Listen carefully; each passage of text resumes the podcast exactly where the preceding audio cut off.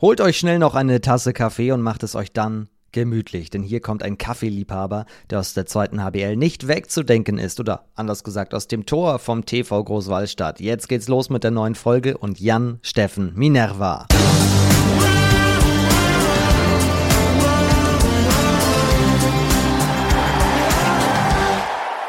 Wenn diese Musik ertönt, dann wisst ihr, es ist wieder Zeit für eine neue Folge im zweiten HBL Update, dem Podcast eures Vertrauens zur zweiten HBL. Mein Name ist Finn Ole Martins, kurzform. Schön, dass ihr am Start seid. Heute wieder eine etwas längere, ausführliche Folge, in der wir euch einen Star dieser Liga näher bringen.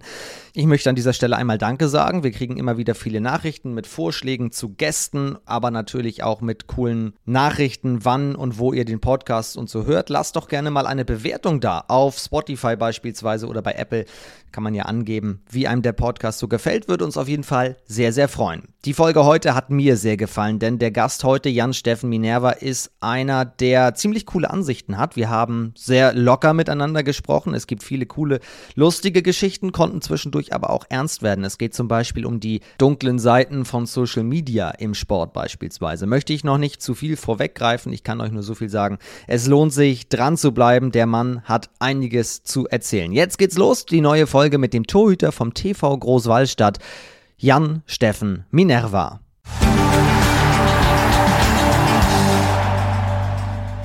Hi Jan. Hallo Finn, grüß dich. Servus. Schön dich zu sehen. Wie, wie geht's dir? Hervorragend, genau. Ja, zwei Trainingseinheiten heute absolviert. Alles äh, in Butter. Dann ist alles gut. Es gibt auch Leute, die sagen, boah, zwei Trainingseinheiten hinter mir, um Gottes Willen, jetzt will ich nur noch auf die Couch. Ah, ich muss ganz ehrlich sagen, also äh, ich merke natürlich auch klar in der Sommerpause, wenn man sich nicht ausreichend bewegt, dann, äh, dann fehlt einfach äh, irgendwie ein gewisser Teil an einem. Und ja, irgendwie jetzt fühle ich mich gut, zweimal trainiert, bisschen was gegessen und ja, es war ein gelungener Tag. Ja. Also du gehst, obwohl du Torhüter bist, laufen? ja, ähm, ich muss wirklich sagen, ich habe das so in der Corona-Zeit richtig für mich entdeckt. Äh, das war echt schön, war da wirklich viel im Wald unterwegs gewesen und ähm, ja, gerade wenn man so zwischen Kindern und, und, und ich sag's mal, den Alltagsstress so ein bisschen mal abschalten will, ist das für mich ähm, irgendwie eine gute Möglichkeit gewesen. Ja, hab da, vielleicht liegt's auch am Alter langsam, ähm, aber ja, hab Gefallen daran gefunden.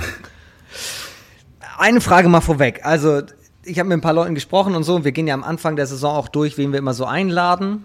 Und dann ist es nicht selten passiert, dass wenn ich gesagt habe, ja, ich hätte gerne mal Jan Steffen Minerva, dass viele immer sagen, ja, der, der Jan Steffen Redwitz. Ach, äh, nee, doch nicht. Äh, wie, wie viele Leute sagen tatsächlich noch Redwitz zu dir? Äh, also mein Mitspieler, ein paar Mitspieler, also gerade der Povilas bei Baskas, der, der will das gar nicht annehmen, denn der sagt ab, absichtlich immer noch Redwitz. Äh, ähm, aber tatsächlich gerade am Anfang, also als dieser Namenswechsel war, gab es doch die eine oder andere lustige Geschichte. Ähm, ich erinnere da, da hat der ehemalige Trainer von Dormagen kam dann kurz vorm Spiel her und hat gesagt, oh, er hat eigentlich gehofft, dass ich nicht dabei bin, weil er kannte meinen Namen nicht und äh, war dann ein bisschen enttäuscht, als er mich dann doch gesehen hat. ähm, nee, aber alles Dusko Bilanovic, oder wen meinst du? Ja, genau. Und ähm, ja, da, da war es wirklich so, dass, ich muss echt sagen, viele Leute erstaunt waren und das hat mich selbst gewundert, dass es scheinbar nicht äh, alltäglich ist, dass der, dass der Mann äh, in, in, nach einer Hochzeit den Namen wechselt. Also tatsächlich geht man irgendwie immer davon aus, dass man als Mann den Namen behält. Und ähm, ja, Nee, ich muss sagen, mir passt das so und das ist auch in Ordnung und wurde auch gut angenommen. Das ist, das ist die Zeit, mit der wir alle gehen. Ja. Also wir leben im Jahr 2022. Also insofern. Absolut. Ich, ich glaube, wir haben größere Probleme als, als Namensänderung. Aber das war mein Gedanke natürlich aus Hallensprechersicht, dass man sich darauf natürlich dann vorbereiten muss. Aber ja, auch ja. interessant, dass der ein oder andere gehofft hat oder immer gesagt hat, der Redwitz ist ein guter Torhüter gewesen. Ein Glück haben die jetzt neun, aber. der ist vielleicht noch besser. jetzt haben sie den Minerva, der soll auch nicht, nicht schlecht sein. Ja. Apropos nicht schlecht. Mega Auftakt für euch in der Liga. Zwei Spiele, zwei Siege. Da macht Training doch noch mehr Spaß. Absolut, wirklich. Also gerade, ich meine, letztes Jahr, das war ja wirklich ein super schwieriges Jahr und äh, jetzt äh, mit, mit, mit zwei Siegen in der Tasche geht man wirklich montags ins Training mit Spaß, man lacht und ähm, es ist ein super Gefühl. Wir haben auch äh, super trainiert bis jetzt und geben richtig Gas und da macht es wirklich Spaß. Ja. Zwei Fragen. eine zum ersten, eine zum zweiten Spiel. Ihr habt gegen Eisenach gewonnen. Sowieso ein besonderes Spiel auch für dich. Ah, kommen wir später noch zu. Eisenach, eine sehr ambitionierte Mannschaft, mit einem Tor gewonnen durch Mario Stark. Also, glaube glaub ich, last second, second. Also, so spät kann man gar nicht treffen, wie er es getan hat. Kurz vorher, Sekunden vorher, gab es die Auszeit. War, warst du bei der Auszeit dabei? Hast du gehört, was Igor Vori da wollte, euer neuer Trainer? Äh, nee. Ähm, äh, da sind wir ein bisschen außen vor, die Torhüter. Wir reden nochmal kurz, was jetzt auf uns zukommen könnte. Ähm, ich glaube tatsächlich war es dann nochmal aus dem Freiwurf heraus. Ich glaube, das war auf jeden Fall nicht Plan A, würde ich mal sagen. ähm, aber ist natürlich klar. Ah, perfekt, wirklich. Genauso muss es sein, ja. Da merkt man auch manchmal so ein bisschen den Unterschied, in welche Richtung das vielleicht alles läuft. Ich meine, das ist ganz, ganz früh, das jetzt zu sagen, aber solche Spiele jetzt zu gewinnen, nicht unentschieden oder zu verlieren am Ende, das wird am Ende dann auch entscheidend sein. Ja. Das kann ja auch, genau wie du sagst, ein, ein, ein Fingerzeig sein, aber vor allem auch eine Signalwirkung haben für sich selbst. Das kann dich ja tragen über Wochen hinweg. Auf jeden Fall. Also das ist wirklich so ein Gefühl. Ich erinnere mal von zwei Jahren, als wir mit dem TV Großwaldstadt Sechster wurden, da war das wirklich phasenweise so, da wussten wir gar nicht wie, da hatten wir so viele Verletzte.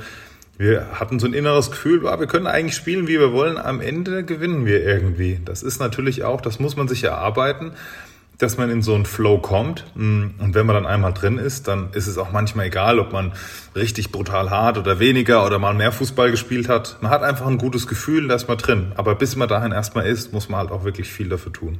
Gegen Nordhorn hatte ich den Eindruck, warst du jetzt im Flow mit 17 Paraden, oder? Das war, war ein guter Tag. Ja, kam.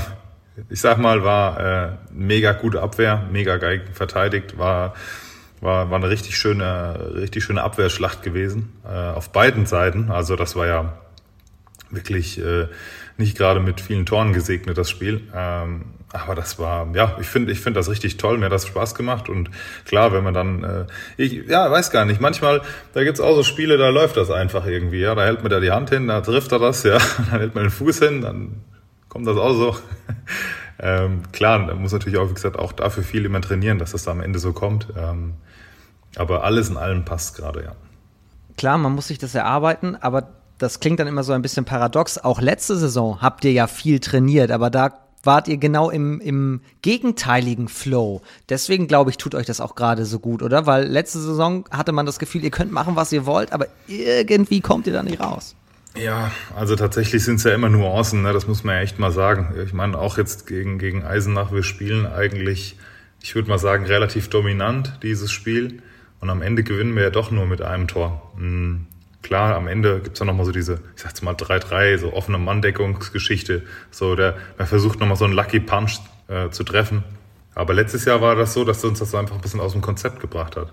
Ich glaube, dieses Jahr ist es einfach so, wenn man sich ein gutes, ein ruhiges Gefühl erarbeitet, dann mit einem klaren Kopf an die Sache geht, hm, kann man vielleicht dann doch irgendwie, irgendwie am Ende effektiver einfach äh, arbeiten. Ja, und jetzt muss ich sagen, Jetzt ist es auch so, wir, wir, wir stehen da so, wir haben ein sehr, sehr ausgeglichenes, sehr homogenes Team. Äh, ich muss wirklich sagen, wir haben äh, keine äh, jetzt extrovertierten Typen dabei, sondern ich glaube, dass wir auch intern passt einfach gerade sehr gut charakterlich. Und äh, ich glaube, das ist auch sehr viel wert gerade. Ihr habt ja beispielsweise auch mit dem Adrian Kamlot, der aus Aue gekommen ist, Finn Wohlenweber, hier aus Hamburg gekommen. Ähm, jetzt nur mal um zwei Beispiele zu nennen, wirklich zwei einwandfreie Typen einfach äh, die nicht nur für die Liga cool sind, sondern auch wahrscheinlich für ein Teamgefüge. Ja, auf jeden Fall. Also ähm, muss, man wirklich sagen, beides Top-Typen. Äh, Finn ist wirklich ein richtig lustiger und richtig positiver Mensch und äh, der Adrian hat eine ganz auch eine beruhigende Art und ähm, kommen wir auch super klar mit. Also ja, wirklich, muss man echt sagen, charakterlich haben wir da richtig gute Typen mit dabei. Ja. Ich glaube, mit Adrian hätte ich heute keinen Podcast aufzeichnen können. Der ist, glaube ich, im Basketballfieber zurzeit, oder? Kann das sein? Also er ist ja riesen Basketball-Fan oder zumindest was NBA ja. anbelangt. Ja, also wir haben so zwei, drei Spezies dabei. Da ist im Moment gerade das Basketballthema hoch im Kurs, ja. ja. Aber ihr spielt ja noch nicht im Training, ihr bleibt bei Fußball. Äh, Fußball und, und äh, so eine Art Plastikball. Ich glaube, das hat Igor aus Paris mitgebracht. Das ist so mit so einem kleinen Plastik-Kinderball äh, mit zwei Kontakten wieder so ein bisschen gespielt. Äh, das ist ziemlich lustig anzusehen. Ähm, aber das sind so unsere Disziplinen gerade, ja. Aber, aber der Plastikball wird geworfen. Nee, der wird geschlagen. Ja, das ist so ein ganz leichter Plastik, so, so, so ein, wie sag mal, äh, Fußball groß, aber aus Plastik und ähm, dann mit zwei Kontakten dann einfach versuchen, den Ball ins Tor zu schlagen und der fliegt ja, flattert da so ein bisschen da so rum. Ähm, ja, ganz witzig. Sieht ein bisschen unkontrolliert aus, aber äh, macht Spaß, ja. Gibt es da auch Torhüter? Also viele Torhüter beispielsweise sagen ja, beim Fußball stehe ich im Feld und bin ein guter Stürmer. Wie sieht es da bei dir aus? Ja, nee. Äh, ich bin der, ich weiß nicht, ich, ich, ich, ich weiß gar nicht, wie ich mich beim Fußball beschreiben würde. Auf jeden Fall würde ich jetzt nicht sagen, ich bin der Filigrantechniker, ähm, aber ich würde, ich würde mir auf die Fahne schreiben, dass ich äh, wie ein Löwe immer versuche zu kämpfen. Aber ähm, es fühlt sich zumindest so an.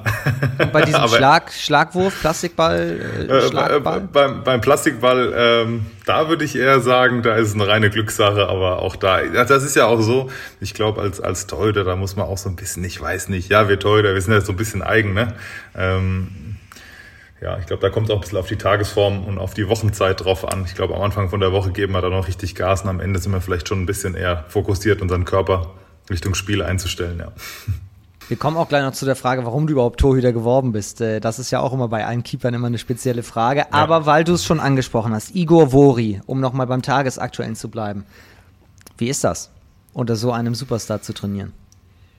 Äh, ich muss sagen, eigentlich dachte ich immer, mich, mich, mich, ja, ich weiß nicht, man ist ja ein bisschen älter als mit der Zeit geworden. Ne? Man ist ja jetzt kein Kind mehr und fiebert irgendwelchen Idolen oder Stars hinterher. Hm, aber ich muss wirklich äh, mal neidlos anerkennen, Igor hat eine, eine Aura, die, ich meine, er hat so viel gewonnen, er hat so ein, ich habe das schon mal gesagt, er hat, meine, solche, solche Spiele haben so eine Art Gewinnergehen in sich, so eine, so ein Magic irgendwie um sich herum. Ähm, und wir wollten uns alle, und man also muss das wirklich auch so sagen, ich spüre das, wie er, wie er äh, die, die Aufmerksamkeit, wenn er spricht, auf sich zieht und alle Spieler ihm natürlich da wirklich folgen. Und er ist auch wirklich so ein Typ, ähm, ich würde sagen, wie man das so ein bisschen, auch so zum Teil ein bisschen so eine Mischung aus früher, von den, wie man das so aus diesen Balkan-Staaten-Trainern ähm, so, so ein bisschen kennt, mit ein bisschen modernen Touch auch, so würde ich ihn jetzt erstmal beschreiben. Ähm, wirklich sehr lustiger Typ auch und ähm, äh, und diese, diese Eigenschaften, die machen so ein bisschen dieses Magic bei ihm drumherum. Und ähm, ich glaube, ich glaube, die Mannschaft würde auch sehr viel für ihn tun, ja, weil man einfach so geflasht, also nicht geflasht, aber man ist ja, man ist einfach auch begeistert und man hat, äh, man hat das Gefühl, wir würden viel, einfach eben viel für ihn tun, weil er uns einfach so mitreißt. Ja, das ist äh, selten jetzt so in, in, meiner Karriere gewesen, mit, mit so einem ja, Star, Superstar zu, zu, zu arbeiten. Aber so muss ich sagen, das hat schon eine gewisse Wirkung, ja, auf alle. Wie war das so, als ihr ihn das erste Mal kennengelernt habt? Ja gut, ich glaube, da hatten wir noch ein bisschen Angst, weil wir nicht so ganz wussten, wie hart hart, wie hart hart sein kann. Aber alles in allem war es dann, äh, alles in allem war es, äh, er hat noch einen Athletiktrainer mitgebracht und ähm, mit dem haben wir dann auch noch ein bisschen gearbeitet. Ähm, und ähm, daher muss man sagen, das war eine super Vorbereitung. Äh, alles, ich sag's mal, im, in der Norm, vielleicht ein bisschen mehr. Er verlangt viel ab, es gibt klare Ansprachen und daher würde ich sagen, ist alles, ist alles klar und alles geregelt, aber es war ein gutes Gefühl, ja. Heißt also äh, noch ein Step weiter zurück, als die Verpflichtung bekannt wurde, Igor Vori übernimmt den TVG, hast du gedacht, uiuiui, das wird hart? Ich dachte, ich habe keine Ahnung. also ich muss wirklich sagen, ich, ich habe äh, wirklich keine Ahnung. Und ich finde, man muss ja wirklich das äh, so, so, so ehrlich auch sagen. Ich glaube, es ist ja echt immer was anderes, wie man als Spieler oder als Trainer irgendwann ist und, und dann auch nochmal die zweite Liga. Das ist ja nochmal ein ganz eigenes Pflaster. Das ist ja ein bisschen anders wie in der ersten Liga.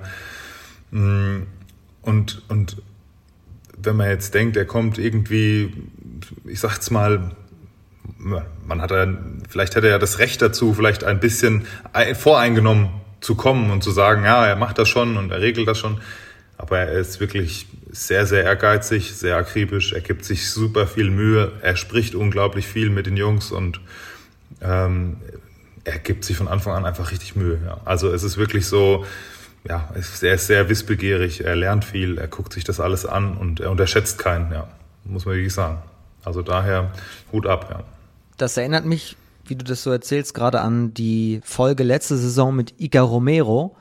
Ähm, Habe ich, glaube ich, schon ein, zwei Mal thematisiert, aber dieser Satz ist mir einfach im Kopf geblieben. Er hat auch gesagt, als Spieler mag ich bekannt gewesen sein, erfolgreich gewesen sein. Das heißt für meine Trainerkarriere jetzt noch gar nichts, sondern ich muss jetzt wieder von vorne anfangen. Ich muss ganz viel lernen. Ich muss mir einen neuen Weg aufbauen.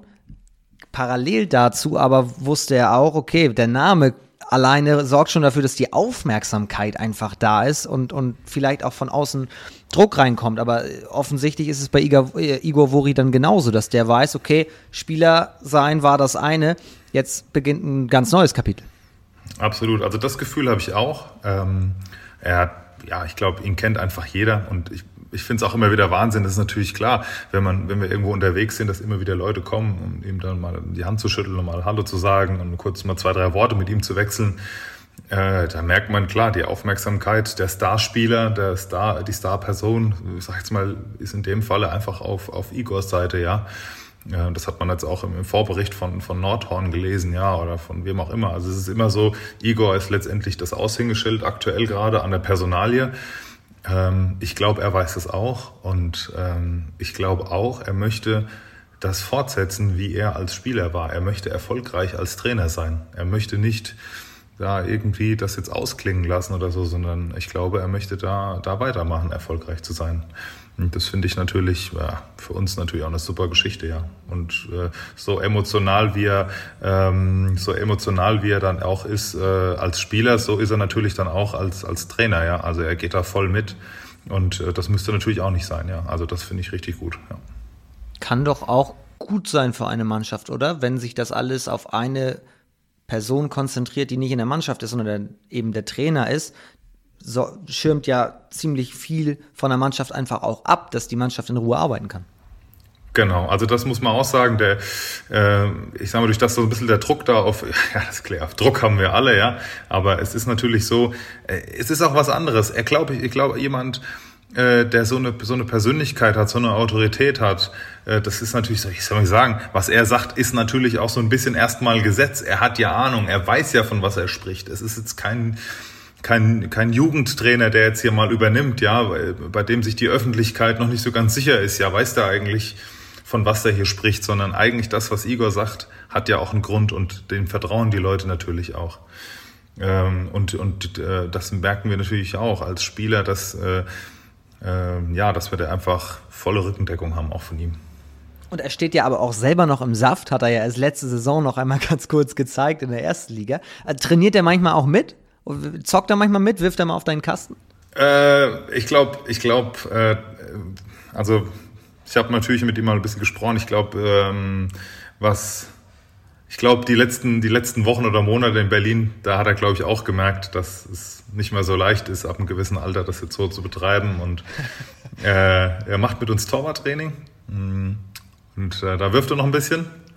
Aber da sagt er auch schon immer wieder, ich glaube, er ist ein bisschen eingerostet jetzt und ich glaube, er merkt einfach die, diesen jahrelangen Profisport auch und Fußball spielt er nochmal mit. Äh, da ist er so der Miroslav Klose-Typ, ganz vorne, ganz vorne vorm Tor. Braucht natürlich mit einem perfekten Pass, ist er natürlich auch sicher vorm Tor, aber nee, macht Spaß, ja. Doch, ist, er ist noch relativ fit. Ja. Aber für Handball reicht es dann vielleicht aktuell. Ja, ich glaube, er will vielleicht auch dann irgendwann nicht mehr ganz so.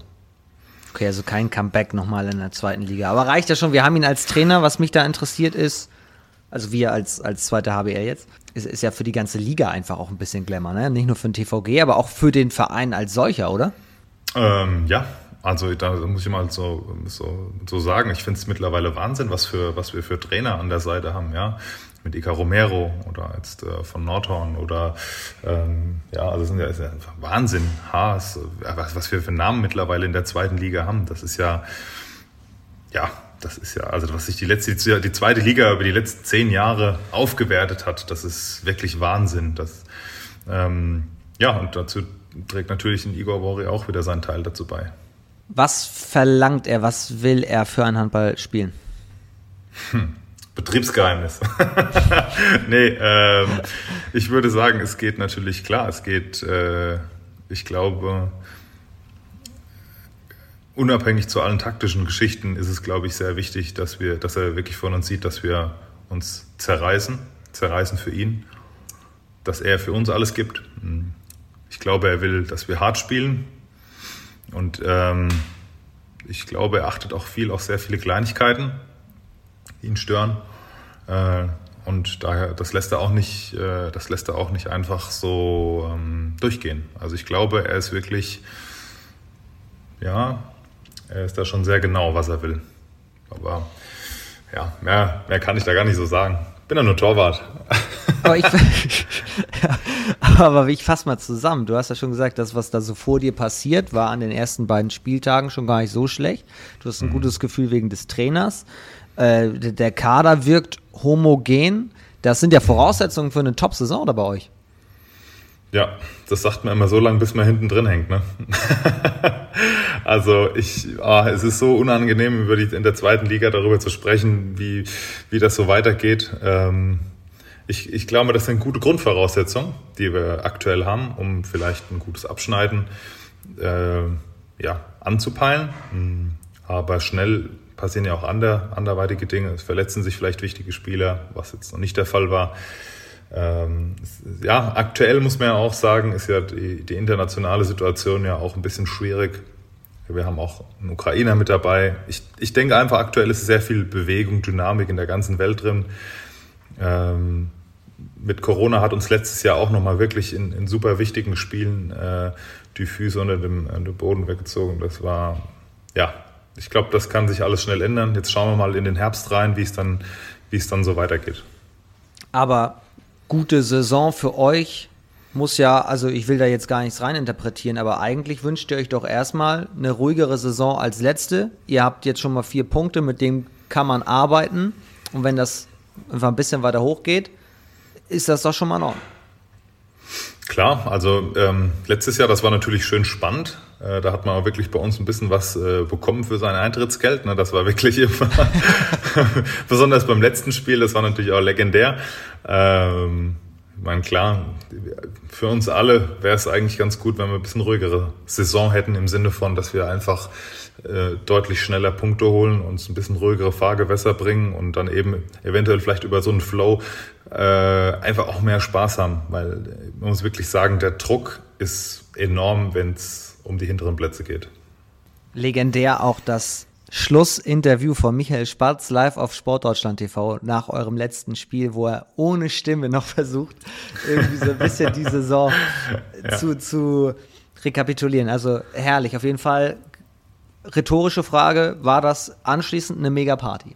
Das war, äh, das war schon ganz ordentlich, ja. Also ich, wir, wir, haben ordentlich gefeiert, es ging relativ schnell auch nach, nach Mallorca. Ähm, klar, andere hatten natürlich vielleicht auch schon vorzeitig auch ein bisschen ihren Urlaub im Blick gehabt. Und ich glaube, was für viele das Größte war, ist einfach diese Last, diese Last, die wir uns natürlich auch selber auferlegt haben, die wir da bis äh, in die letzten Tage und man muss auch fairerweise mal sagen, es sind ja nicht nur die Spieler, es sind ja auch die Trainer, es sind die Betreuer, es sind die Leute auf der Geschäftsstelle, die Fans. Es ist wirklich eine, ein Druck, der abfällt, als es dann klar war, okay, wir spielen weiter in der zweiten Liga und ähm, ja, ich glaube, wir waren auch relativ schnell erschöpft an dem Abend irgendwann, weil dieser Druck über Wochen einfach extrem hoch war. War das die ja, intensivste Zeit in den ganzen Jahren? Du bist ja jetzt seit 2018 in Großwallstadt. 18? Mhm. 18. Ja. Seit 18 in Großwallstadt. Ähm, ja, war das die, die intensivste Zeit auch? Ich muss sagen, ja. Also das, ja. Ich würde auch nicht mal sagen, dass es unbedingt negativ war. Also das hat natürlich klar, wenn das in die Hose gegangen wäre, das wäre natürlich nicht so toll gewesen. Das ist natürlich klar. Ähm, ganz im Gegenteil, das wäre eine furchtbare Katastrophe. Aber äh, diesen Abstiegskampf muss man ja auch als Sportler einfach mal annehmen, muss ja sagen, das ist eine Situation, es geht im Sport immer rauf und runter. Einer geht immer runter, einer geht immer rauf. Ähm, diese Situation hat ja jeder. Und irgendwie das auch mitzuerleben, das mitzumachen, positiv zu gestalten, was dazu beizutragen, dass es sich entwickelt. Das ist was ganz Besonderes, da auch dabei sein zu dürfen. Und ähm, ich finde, ja, muss auch sagen, für andere Mannschaften war die Saison schon irgendwann in der Rückrunde, in der Mitte dann klar, okay, es geht nicht mehr runter.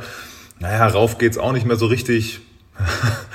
da war der Trups eigentlich gelutscht, dann plätschert er so für sich hin. Und für uns war das einfach eine, also als Sportler einfach war das eine mega Challenge für sich selbst, auch für die Mannschaft, für diesen Team Spirit. Das war, das war natürlich sehr, sehr intensiv. Also daher muss man sagen, auch so ein Abstiegskampf hat auch sehr viele interessante und sehr viele positive Aspekte, die einen natürlich auch weiterbringen und dann entwickeln. Sagst du, weil ihr den jetzt erfolgreich absolviert habt? Das stimmt. also, nee, aber aber ja. Spaß beiseite. Die, die, der Satz, man muss den Abstiegskampf annehmen, der stimmt jetzt zu 100 Prozent. Aber wie macht man das? Ich glaube, indem er erstmal schon mal Ruhe bewahrt. Das ist, ich glaube, schon mal erstmal von ganz außen, von Geschäftsführerseite, von, äh, von, von, von, der, von der Führung her, und das fand ich wirklich bei uns toll, die haben den Druck nicht erhöht, sondern die haben den Druck rausgenommen. Die haben gesagt, okay, wir schaffen das zusammen, wir sitzen da gemeinsam drin, macht euch keine Sorgen, eure Verträge, das ist alles sicher, wir werden das alles über die, über die Bühne kriegen. Das heißt, wir waren auch erstmal so dieser, dieser, dass, wir jetzt Angst haben, dass wir dann Existenzängste haben, das war dann eben nicht. Das heißt, äh, oh Gott, was passiert mit mir? Bin ich dann arbeitslos oder so? in so eine Situation hat sich meiner Meinung nach keiner befunden. Das heißt, das ist natürlich schon mal ein Grund, ähm, gewesen, auch wieder, dass die Mannschaft gesagt okay, wir, wir ziehen hier alle zusammen, ein, an, zusammen an einen Strang. Ja, und dann haben wir das eben gemeinsam angepackt. Und da muss man sagen, da haben wir gar, gar nicht so Luftsprünge gemacht, wenn wir dann doch mal irgendwo gepunktet haben. Auf der anderen Seite hatten wir auch gar nicht die Zeit gehabt, wenn wir verloren hatten, da jetzt groß zu trauern oder drüber nachzudenken und haben auch dann gar nicht so viel verändert. Letztendlich klar, es gab natürlich dann irgendwann auch den Trainerwechsel zwischendrin, der ja dann auch nochmal ähm, ja, irgendwas bewegt in der Mannschaft und verändert. Ähm, das ist schon klar. Aber so als, als, als Sportler würde ich sagen, haben wir das als Team gut gemeistert. Heißt, Abstiegskampf annehmen gilt nicht nur für die Mannschaft, sondern eigentlich für den ganzen Verein und das ganze Umfeld. Absolut. Und ich muss auch wirklich sagen, die, die, äh, die ich meine, gut, wir haben hier ein sehr, ja, in Großwaldstadt muss ich sagen, wir haben ein sehr entspanntes Publikum. Ja, also die Leute, die herkommen, die sind sag ich mal, würde ich jetzt nicht in diese Extrem-Fan-Richtung stecken, sondern wir haben sehr normale Fans. Ähm, daher kommt es sowieso nicht, der Druck und große Diskussionen kommen da eh nicht so groß auf. Ähm, aber man muss ja auch immer wirklich wissen, dass jeder Spieler, egal in welcher Situation sich die Mannschaft befindet, sich ja immer zerreißt. Also das ist ja, das ist manchmal sehr schade, ja, wenn man das so, finde ich so als Sportler auch bei anderen Mannschaften in den Kommentaren oder in irgendwelchen Diskussionen oder in irgendwelchen Interviews hört, dass da das groß zum Thema gemacht wird, dass sich ein Sportler da irgendwie nicht anstrengt, sondern die Banalität liegt ja oft darin, dass es äh, so nach außen hin so ein bisschen wirkt, als würde man nicht wollen. Aber hätten wir jetzt am Wochenende jetzt mit Eisen gegen Eisenach eventuell an der letzten paar Sekunden wegen dieser offenen Manndeckung vielleicht doch verloren, wer hätte das gedacht? Ja, dann wäre wieder alles in Frage gestellt worden, was natürlich völliger Quark ist. Ähm, das sind manchmal einfach Nuancen, die entscheiden, Kleinigkeiten. Und das, ja, daher muss ich sagen, es ist ganz wichtig, dass das Umfeld das mit annimmt und auch äh, nach außen getragen wird und das gemeinschaftlich löst, statt dann irgendwelche Kritiken zu äußern. Ja. Was ich immer so schade finde, ist Umfeld ist das eine, was du spüren kannst, was du aber nicht immer unbedingt siehst. Was man sieht, sind die vier, fünf Experten und Vögel, die auf Facebook was schreiben, die teilweise vielleicht eine ganz andere Meinung hat. Du kannst ein Umfeld haben, das genau so ist, wie du gerade beschreibst. Bleib ruhig, in der Halle triffst du die und, und sprechen dir Mut zu. Und sechs, sieben Leute, die vielleicht gar nicht in der Halle waren, pöbeln in den sozialen Medien, schreiben, die können nichts, die, die, die strengen sich nicht an und so. Also jetzt mal ganz allgemein gesprochen, gibt ja äh, einige mhm. Vereine, die damit zu tun haben. Ich finde, das ist ein Missverhältnis. Nur weil sieben oder acht Leute äh, oder vielleicht lass es 20 sein in den sozialen Netzwerken manchmal stänkern, heißt es noch lange nicht, dass im Umfeld Unruhe aufkommt. Das, äh, das stimmt tatsächlich, aber es ist auch so, dass diese sechs, sieben Leute äh, immer wieder versuchen, andere sechs, sieben Leute immer wieder mit aufzusticheln. Und das lässt sich vielleicht der eine oder andere dann schon verunsichern. Manchmal sind es ja auch Spieler. Ich meine, man, man bekommt das ja auch. Also wer jetzt als Spieler sagt, das habe ich noch nie mitbekommen, der würde wirklich lügen. Es gibt natürlich schon so die Situation, dass man, wenn es richtig schlecht läuft, ja, der ein oder andere Spieler, vielleicht sollte man das auch einfach so lassen, dann, dann sich die Kommentare durchliest, die Diskussionen durchliest in irgendwelchen Foren und, und, und, und lässt sich davon vielleicht auch ein bisschen aufbringen oder aus der Ruhe bringen. Und, und da muss man sagen, das ist ja ha, leider, leider ein gesellschaftliches Problem mittlerweile, dass man einfach sagt, ja äh, man kann sich hier über jeden frei, ja, Gut, das Vor- und Nachteil. Aktuell kann sich halt jeder frei, anonym und wie er will halt über alles äußern und jeder ist äh, auf einmal Trainer, Professor und äh, Virologe. genau. Genau, ja. Aber ich hoffe weiterhin und ich glaube weiterhin, dass der allgemeine Handballfan, der sich damit beschäftigt, der vielleicht selber gespielt hat, muss aber gar nicht, aber auch in die Halle geht und sich das anguckt, wenn der normalen Menschenverstand hat, dass er das alles einordnen kann. Absolut. Also das sehe ich auch und äh, ich glaube, da ist es auch immer ganz wichtig. Äh, klar, im Internet kann man das leider nicht machen ich würde auch sagen, das bringt auch nicht so viel da irgendwelche Diskussionen, aber ich denke, dass es wichtig ist, dass man immer, wenn man solche Menschen um sich herum hat, denen auch sagt, hier, das mit der Nörgelei und so, dass das einfach nicht zielführend ist letztendlich, weil das muss man ja wirklich mal sagen und ich versuche das ja dann gerade, egal Abstiegskampf oder was auch immer oder Aufstieg oder alles ist super oder so, ich finde, man muss das mal ein bisschen relativiert sehen. Der Sport ist natürlich an sich eine Sache, die uns ja wirklich Freude bereiten soll und das Wichtigste ist ja, dass wir unsere jungen Generation, die Kinder, die Jugendlichen, das wieder zu bringen, vielleicht ein gewisses Vorbild zu haben, dass wir die in die Halle bringen, zu sehen, hey, wenn ihr ehrgeizig seid, dann erreicht ihr irgendwas, dann haben wir gemeinsam Spaß und dann feiern wir, dann gehen wir mit der Familie hin. Das ist eigentlich, das sind Attribute, die ich mit Sport verbinde. Besondere, schöne Momente mit der Familie, mit den Kindern, Begeisterung. Ich weiß selbst, wie ich noch ja, als Kind mit meinem Onkel in Großwaldstadt Jackson Richardson angeschaut habe oder boah, wie sie alle hießen. Das sind Vorbilder, Idole, die man immer gesehen hat. Das ist eine schöne Zeit. Und die brauchen wir uns nicht kaputt machen lassen von irgendwelchen Nörglern. Also da ist es wichtig, dass wir da auch intervenieren und einfach sagen, Leute, hey, hier gibt doch jeder immer alles, jetzt erreicht sich doch jeder. Also daher, das ist für mich wichtig und ausschlaggebend.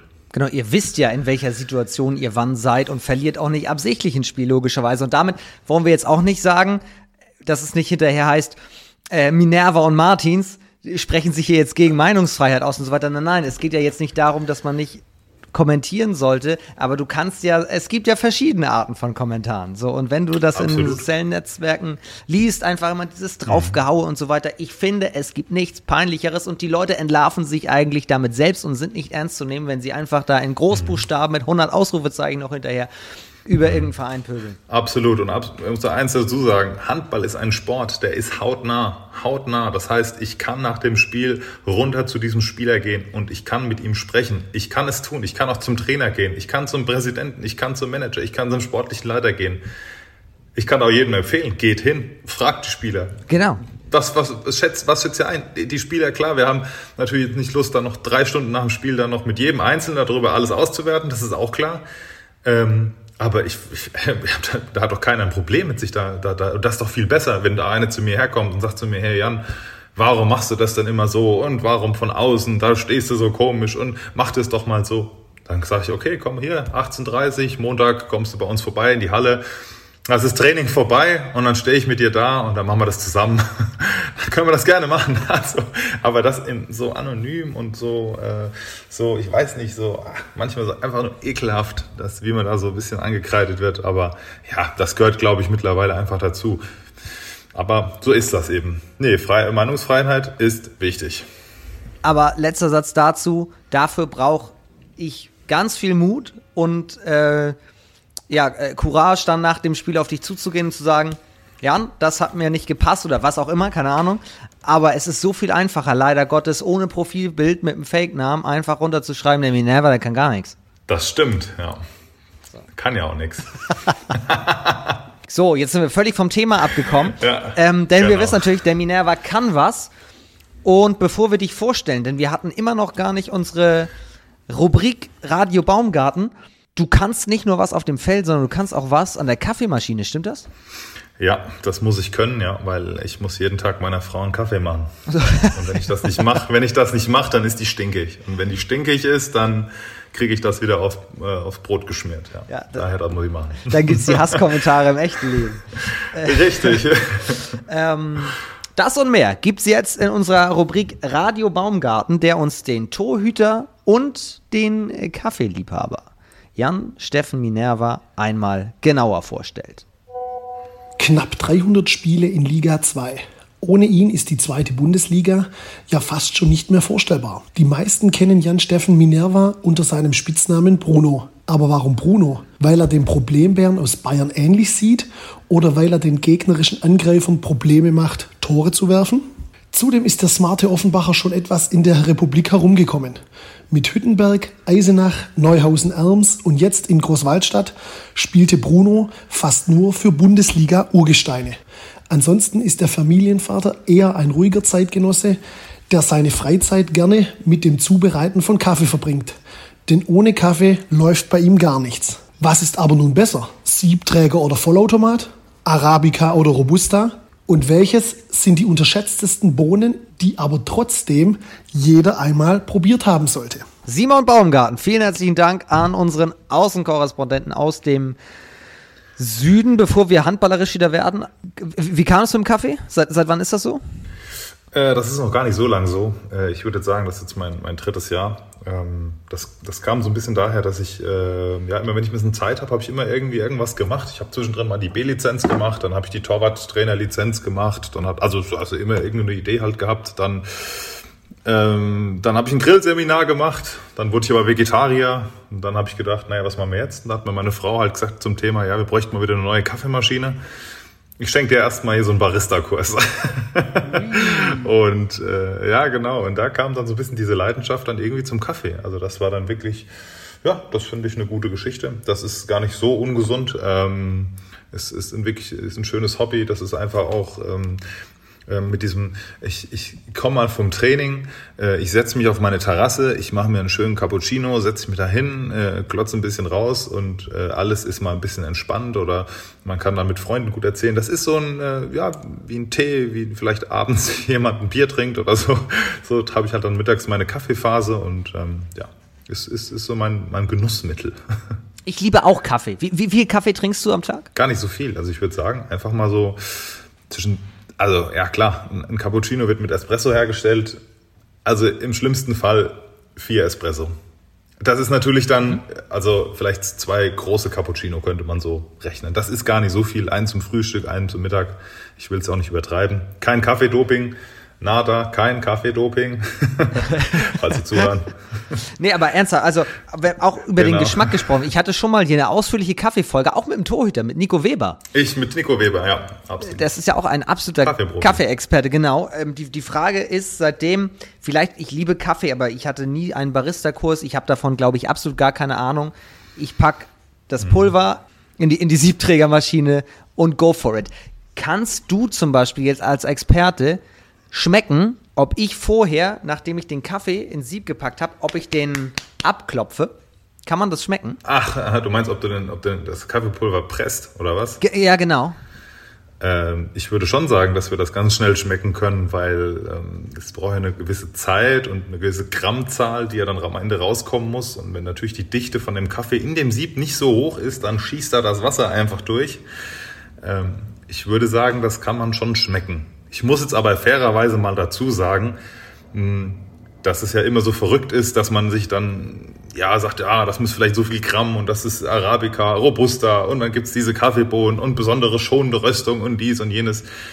Ja, und dann kommt meine Mama um die Ecke und die sagt ja, am liebsten hätte ich einfach nur einen guten deutschen Filterkaffee. ja, oder, oder ja, das sagst du gar nichts, ja. Also daher würde ich einfach sagen, Kaffee an sich ist wirklich so ein breit gefächertes Thema, ob man das dann, äh, ich sag's mal, gibt auch den türkischen Kaffee, ja, dann, dann kannst du ja selber dann aufgießen, du kannst das einfach äh, mit einem Pulver löslich, es gibt die Nes äh, Nespresso-Maschinen, es gibt die Siebträger, es gibt da einfach so viel und ähm, solange es jedem schmeckt, ist das ja eigentlich jetzt endlich wurscht, wie man es macht.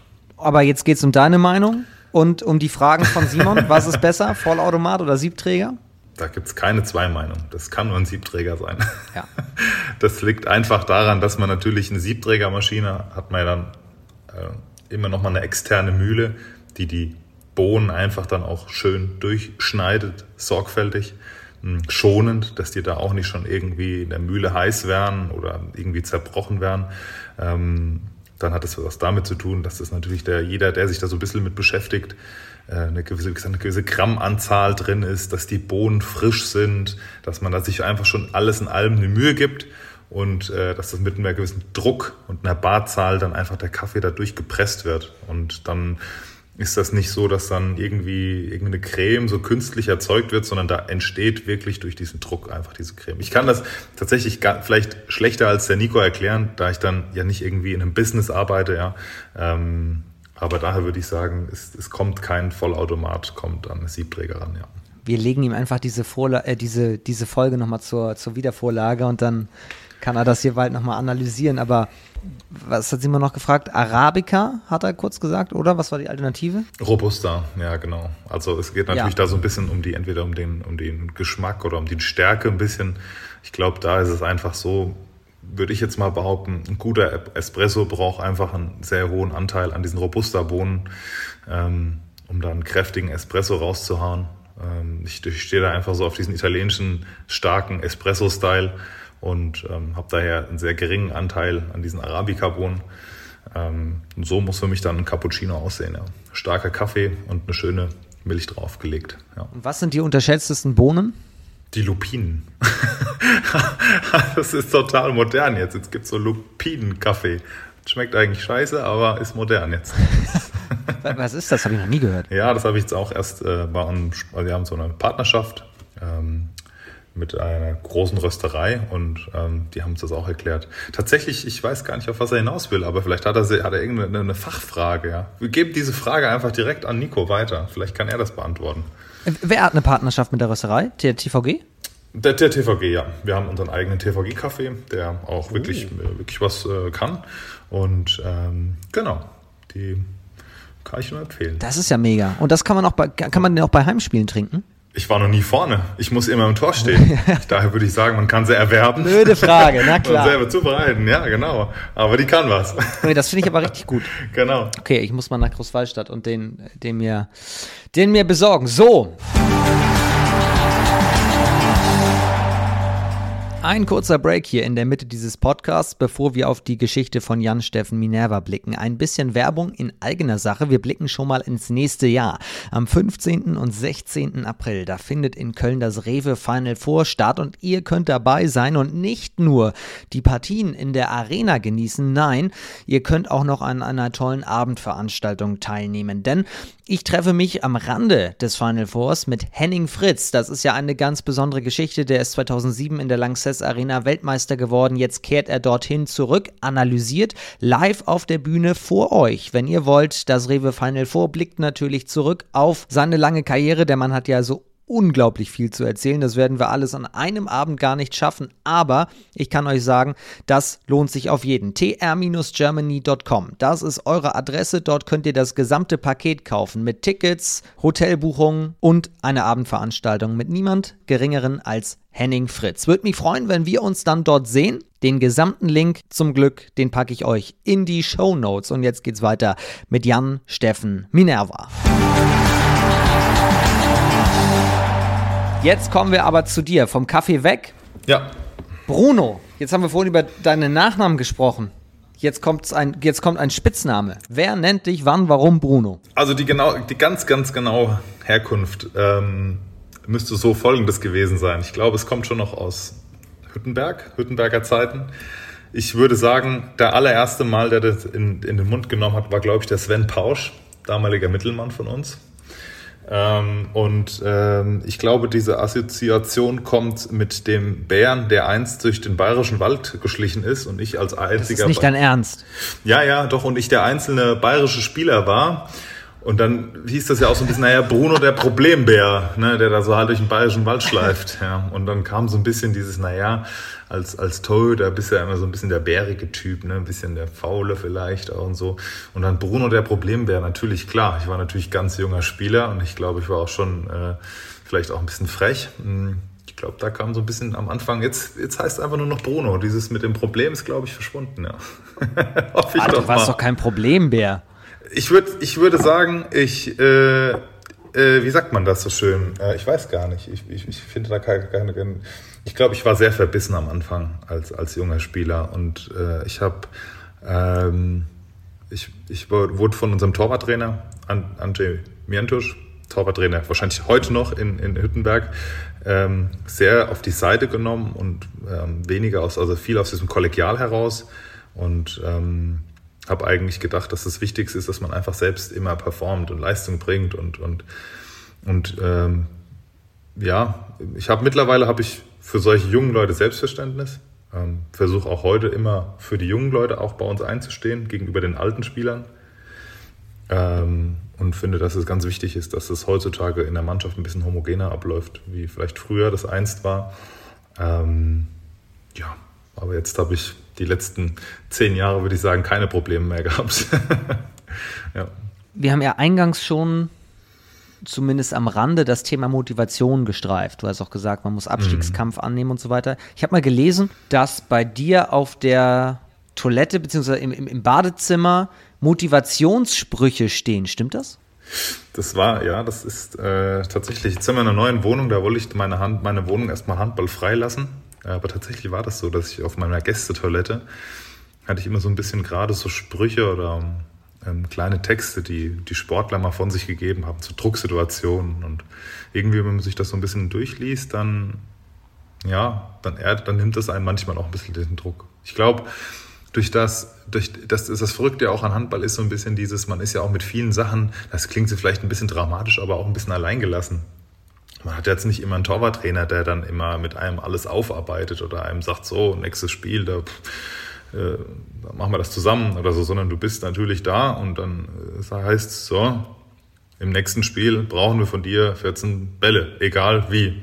Dann geht das Spiel los und das hat ja jeder schon mal gehabt und denkst ja, boah, und läuft gar nicht, oben drüber, unten durch, am Kopf vorbei und drei Konter und noch ein sieben Meter und denkst, boah, irgendwie, ich weiß nicht. Und dann steigt dieser Druck. Aber das ist nicht das Problem. Das Problem ist, dass du aus diesem Spiel herausgehst und alles ist okay, kriegst du noch irgendwie hin. Aber dann über die Woche hinweg machst du dir natürlich gerade als junger Mensch, als junger Spieler, machst du dir Gedanken, oh Gott, jetzt am Wochenende kommt wieder das nächste Spiel und du musst ja wieder was erfüllen, du hast ja wieder was vor dir. Und dann musst du damit anfangen, lernen, umzugehen. Zu sagen, okay, wie schaffe ich jetzt, das auszuschalten, diesen Misserfolg von letzten Mal. Und dann ist das nicht so, dass du sagst, ja, ich habe jetzt hier zehn Motivationscoaches und einen Psychologen oder was auch immer, sondern du musst damit alleine klar machen, alleine klarkommen.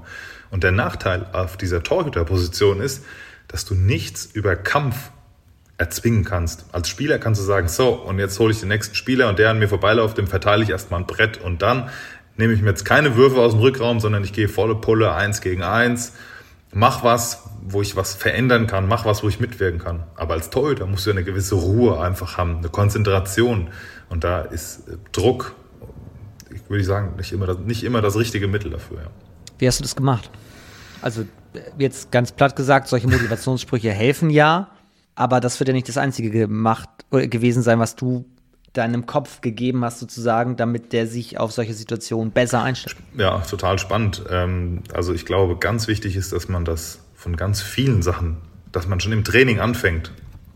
Sagt jetzt, okay, wir haben jetzt auf eine, auf eine Hallenseite wird gespielt und dann stelle ich mir vor schon, ich bin schon voll im Spiel drin. Ich weiß, gegen wen ich spiele. Ich visualisiere das schon im Kopf. Und das mache ich auch zu Hause wieder. Der Kopf kann nicht entscheiden, ist das real passiert. Der kann da, also kann es nicht unterscheiden. Sind diese Würfe schon real gerade gekommen oder habe ich mir die nur vorgestellt? Das heißt, jetzt ist es so, jetzt bereite ich mich viel besser vor, noch als vor ein paar Jahren auf ein Spiel. Gehe ich schon mal alles durch.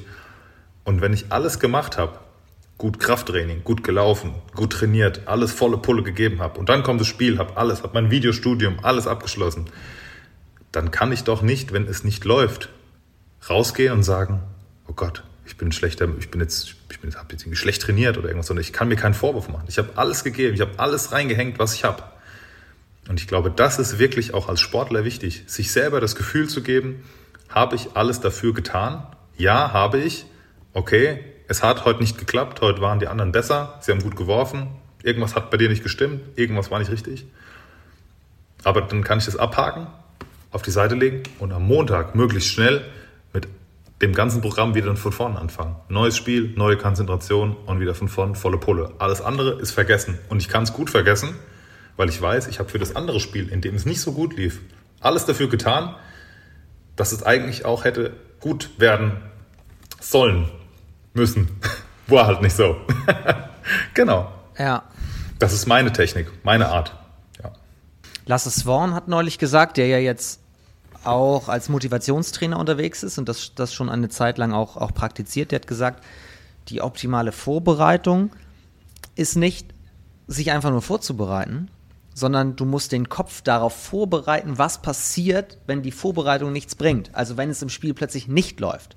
Gilt für den Außen genauso, der sich die Würfe nimmt und plötzlich nicht trifft, wie für den Torhüter, der plötzlich seine Paraden nicht liefert, obwohl der Ball genau da war oder einschlägt, wo du ihn erwartest. Das heißt, du musst deinen Kopf vorbereiten. Es kann passieren, dass es nicht gelingt. Was mache ich dann? Ja, muss ich ihm absolut recht geben. Ja, ich meine, ich glaube, vielleicht sind viele Dinge auch gewisse Erfahrungswerte, die man, die man einfach mitbringen muss. Und vielleicht gibt es auch Spieler ähm, auf einem anderen Level, die einfach deutlich besser sind oder ja oder viel besser sind, die vielleicht auch weniger Probleme damit haben. Aber das, ich glaube, das ist auch eine Sache, in der muss halt jeder einfach für sich schauen, äh, wie beschäftigt er sich damit. Denn es gibt auch Spieler, die einfach sich über sowas keine, von Natur aus einfach weniger Gedanken machen. Aber das sind halt einfach auch andere Typen. Und das Schöne ist, es gibt einfach unterschiedliche Typen. Absolut.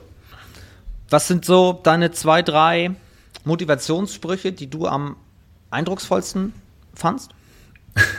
Die dir im Kopf geblieben sind? ähm, das, äh, äh, eigentlich, äh, ich glaube, äh, jetzt muss ich sagen, jetzt habe ich schon länger, länger weg und ähm, einer davon ist, dass Diamanten nur unter hohem Druck entstehen.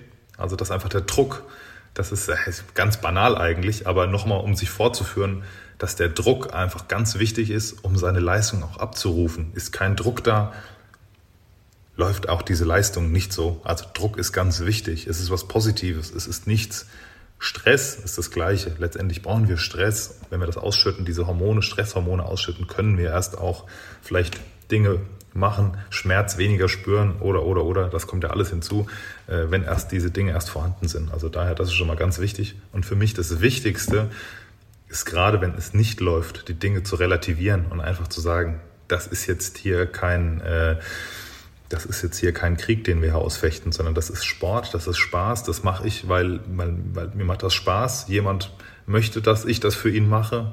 Deswegen haben wir ein Arrangement und äh, ich gebe alles. Also ich habe mir eigentlich nichts vorzuwerfen. Ja. Und das trifft ja vor allem, was du gerade gesagt hast, auch auf die Torwartpositionen an. Also klar, wenn du deine 17, 18 Paraden wie jetzt in Nordhorn bringst, ist die Wahrscheinlichkeit, dass ihr gewinnt, relativ groß, weil du mit der Abwehr eine gute Basis legst. Kann auch genau umgekehrt sein, aber am Ende des Tages kann das Spiel auch gar nicht für dich laufen. Du kannst keinen Ball anfassen. Wenn du dann unter dem größten Druck den letzten hältst und ihr mit einem gewinnt, bist du trotzdem der Held. So war es, ja. So war es auch letztes Jahr, glaube ich, gegen Coburg. So war das. Ich glaube, ich saß auch, erste Halbzeit war so mittelmäßig, unterdurchschnittlich oder was auch immer. Und dann war das so, die letzten drei Minuten kommst du rein, hältst irgendwie zwei, drei, die letzten Bälle und zack, gewinnst du das Ding oder ich weiß gar nicht, oder unentschieden, was auch immer. Auf jeden Fall ging es positiv aus. Und äh, das war super, das ist mega. Das kann, und deswegen, das ist doch total toll, ja, wenn jemand nur ein Tor dazu beiträgt oder eine Parade oder ein, ein Betreuer oder ein Physiotherapeut immer nur einen Teil dazu beiträgt, das sind die richtigen, oder ein Fan, der positiv klatscht, es sind kleine Teile, Baustellen, die das zu einem großen Ganzen dann positiv formen. Ist doch schön. Wir kommen mal zu deiner Laufbahn. Wie hat die begonnen? Oder anders gefragt, mhm. warum bist du Torhüter geworden? Tja, jetzt würden ja einige sagen, die Dicken kommen immer ins Tor, ne? nee, ich glaube einfach, das war schon ganz früh. Ich glaube schon, was war das schon äh, nach den Minis oder so? Da war das einfach so, ja, gucken wir, stellen halt einfach jetzt mal jemanden rein. Dann kam ich halt rein und dann heißt halt, nein, der hat halt keine Angst vor dem Ball. Darauf wird ja immer erst mal bei den ganz Kleinen ja so geachtet rennt er jetzt vor dem Ball weg oder, oder geht er zu dem Ball? Und ja, ich glaube, das war einfach so, mir das Spaß gemacht. Das war so dieser ganz natürlich klassische Weg. Und dann äh, habe ich hier in Hösbach, habe ich da angefangen, dann ging es weiter nach Großzimmern, da hatte ich dann ein bisschen schon Förderung, einen sehr ehrgeizigen Trainer, dann ging es dann wieder eine Stufe weiter, dann bin ich dann irgendwann zu, zu Hüttenberg gestoßen und da hat dann eigentlich meine eigentliche Torhüter-Ausbildung dann mit, äh, ich glaube mit 17 Jahren dann letztendlich richtig erst angefangen mit äh, dreimal, viermal die Woche Torwarttraining mit, mit erfahrenen Spielern. Da war ja noch die zweite Bundesliga ja dann auch zweigleisig gewesen und, und, und so fing das dann an, ja. Und von da aus ging es dann halt dann klar, wenn man dann sich fünf Jahre entwickelt hat und äh, ein bisschen, ja, seine Qualitäten entwickelt hat, schafft man ja dann den Sprung auch dann mal aus seinem Heimatverein. In dem Fall würde ich das ja als Hüttenberg ja fast sagen, so diese Profi-Entstehung, Heimatverein. Wenn man dann aus dem, da aus dem Nest dann rausfällt und dann sich dann, dann auf die nächste Reise macht, kann ja dann einiges äh, entstehen, ja. Wann warst du bereit, den Schritt auch im Kopf zu machen zum Profi hin? Heutzutage, es gibt ja wirklich junge Menschen, die zwar mit 12, 13 sagen, ich will vielleicht auch schon früher, ich will unbedingt mal Profi-Handballer werden, ich will unbedingt in der Bundesliga spielen, den Schritt aber dann zu machen und einige gehen dann tatsächlich ja auch mit 15 vielleicht schon ganz früh weg von zu Hause in ein Internat und machen dann tatsächlich oder legen im Kopf den Schalter um und geben alles dafür, Profi zu werden. Den, der ganze Zeitplan im Tag wird umgestellt. Wann hast du den Schritt gewagt und gesagt für mich, okay, ich gebe jetzt alles, was ich habe, dass ich mal Profi-Handballer werde, weil ich auch merke, ich habe das Zeug dazu. Hm. Äh, ja, auch da möchte ich da nicht zu, zu dramatisch oder ausschweifend werden, aber tatsächlich war das so ein bisschen, ich meine, ich komme jetzt nicht, ich habe grundsätzlich eine, eine, sehr glückliche Jugend oder Kindheit gehabt, möchte nicht sagen, dass das irgendwie jetzt dramatisch war, aber ähm, ich würde sagen, dennoch äh, einschneidend genug, um, um, um durch vielleicht auch Trennung von Eltern, was auch immer, um so ein bisschen vielleicht die Schule vielleicht vernachlässigt und dann volle Pulle in diesen Sport rein, sich da geflüchtet. Ähm, jetzt von außen habe ich öfters mit solchen Kindern, Jugendlichen auch schon zu tun gehabt und ähm, gerne auch dabei unterstützt. Und jetzt von außen betrachtet auf mich drauf selbst ist so wirklich so ein klassischer Weg. Man verrennt sich und mit 15 auch schon eigentlich zu Hause weg. Ähm, nicht auf ein Internat, sondern ein eigenes Zimmer und dann versucht irgendwie eine Ausbildung noch nebenbei und das war eigentlich viel Murks dabei und ähm, mich da einfach Hals über Kopf volle Pulle in diesen Sport reingestürzt. Und für mich gab es da gar keine anderen Optionen. Irgendwie, ich wollte auch gar nichts. Ich war so richtig immun gegen Dinge, die mich von außen irgendwie versucht haben zu, zu verändern und ähm, sehr verbissen da in die ganze Geschichte reinkommen. Ich glaube, äh, dass es doch viele Sportler gibt, die so, die so ihre Karriere beginnen auch, ja. Also es war sowohl Ablenkung als auch Absicherung als auch Rettung. Ja, ich würde sagen, das war ähm, genau das, was du gesagt hast, ja. Ich glaube, man möchte auch, man möchte vielleicht auch sich selbst was beweisen ähm, oder auch anderen irgendwas beweisen. Als Kind möchte man natürlich ähm, auch seinen, vielleicht auch seinen Eltern oder wem auch immer imponieren und, und, und möchte, möchte zeigen, hey, ich bin da, ich möchte für voll genommen werden und und dafür ist er bereit, alles zu tun und auch alles äh, links und rechts irgendwie zu vergessen und vielleicht auch, ich sag jetzt mal, überspitzt vielleicht auch seine Ausbildung irgendwo abzubrechen oder irgendwas, irgendwie einen Mist bauen, wo man sagt, das ist jetzt unnatürlich. Hauptsache, er setzt seinen Kopf und seine Ziele durch. Aber manchmal braucht es eben auch im Profisport diese Verbissenheit. Hm, noch besser wäre es natürlich, wenn das ein bisschen kontrolliert dann geführt wird. Ja. Das sind natürlich alles Attribute, die man vielleicht jetzt als äh, jetzt klar als Vater, als Profisportler auch gerne dann weitergibt, ja. Wenn du sagst, du bist auch ein Stück weit in den Profisport oder in den Sport, ja, ich glaube, das Wort geflüchtet hast du gerade benutzt, um dich abzulenken. Gab es in den letzten Jahren irgendwann den Punkt, wo du angekommen bist, in dem du gesagt hast, jetzt bin ich zufrieden, jetzt habe ich das sozusagen bewiesen, ich kann das? Jetzt bin ich mit mir im Reinen? Also es gab viele schöne Momente, ja, ja, auf jeden Fall. Also ähm, es ist, ich meine, es ist immer wieder eine neue Challenge, es sind immer wieder neue Dinge und neue Sachen, die man vielleicht auch sich beweisen möchte. Jetzt ist es klar, ich bin jetzt in meiner Heimat wieder angekommen. Das war am Ende Großwaldstadt, das war ein Riesenzufall. Das war nicht unbedingt Gott gewollt, dass ich jetzt äh, mich volle Pulle hier reinhänge und ausgerechnet nach Großwaldstadt will, sondern das hat sich zufällig ergeben dass das so kam. Und ich bin so froh, dass es so ist, wie es ist. Es hat eine, äh, hat da wohl eine Fügung gegeben, dass das so sein soll. Und jetzt ist es so, jetzt möchte ich natürlich auch hier ähm, nicht nur als Profisportler, auch meiner Region eventuell auch das wieder zurückgeben, was die Region dem Verein und uns und mir gibt. Ja, das ist für mich jetzt wichtig. Aber tatsächlich gibt es diese Momente als, als Spieler. Gerade, ich sag mal, mit Hüttenberg sind wir dann aufgestiegen in die erste Liga und dann ist, man ist, man ist natürlich nur ein kleines Rädchen und ein sehr junger Spieler, der dann Teil davon war. Und auch da hat man natürlich schon seine, seine Sachen dazu beigetragen. Aber wer kann schon sagen, dass er gesagt hat, oh, irgendwann habe ich es mal geschafft, erste Liga zu spielen. Ich habe da gespielt, ich war da ein Teil von was. Das sind, das sind Dinge, die können gerade Handballer, können nur wenige davon sprechen, gerade deutsche Handballer. Absolut. Ganz kurz, nur ein kleiner Mini-Ausflug dahin. Was war das Coolste in der ersten Liga? Wo auswärts zu spielen zum Beispiel? Oder welches, äh, welches Erlebnis bleibt dir da vor allem im Kopf? Also wir haben, wir haben damals gegen Hamburg, haben wir da zu Hause nur ein Unentschieden abgerungen. Ähm, aber gegen Igor Wori, die daraufhin ja auch die Champions League gewonnen Stimmt, haben. ja. ja. Das war ein Riesending. Ähm, das war wow, ja. Und ich meine, klar, die, von den ganzen Kulissen, Rhein-Neckar-Löwen in Kiel und wie sie alle heißen und ja, gegen diese ganzen, klar, da war ich noch unglaublich jung und dann sind es natürlich alles Superstars, gegen die du spielst und jeder Ball, den du hältst, der fühlt sich natürlich an wie eine Weltmeisterschaft, die du gewonnen hast. Ähm, also da muss man sagen, es hat, gibt, gibt viele, gibt viele, gab viele schöne Momente, ja. Hast du das Wori jetzt nochmal vorgehalten eigentlich? Hast du ihm gesagt, ey, wir haben schon mal gegeneinander gespielt, war nicht so gut für dich? ja, gut, das ist natürlich ein bisschen, das wäre, ja, ich habe es ihm mal so nebenbei mal so, ne, so mal erzählt, aber aber er hat das natürlich so ein bisschen mit, äh, ja, hat kein, hatten wir bestimmt keine Lust mehr und da waren wir noch müde vom Feiern und da war das aus Versehen, ja. ach nee, alles gut, das ist, ach Quatsch, das ist ja auch, äh, das will ich mir gar nicht rausnehmen, das, das zu sagen, ja. Einmal ganz kurz zum Thema Ankommen, weil du auch gerade sagst, du willst der Region jetzt was zurückgeben. Du bist wieder in deiner Region. Du hast auch den Vertrag nochmal bis 24 verlängert, hast eine kleine Familie, hast mir im Vorgespräch erzählt, zwei Kids und so. Also mhm. du, du, du, du settelst dich da jetzt. Also ich meine, der Profisport ist manchmal ein bisschen undankbar. Das kann äh, sich alles immer morgen ändern und dann muss man auch äh, sein, das ist meine Arbeit. Da muss ich meine Arbeit dann eben, wenn das so nicht mehr gewollt ist, woanders nachgehen.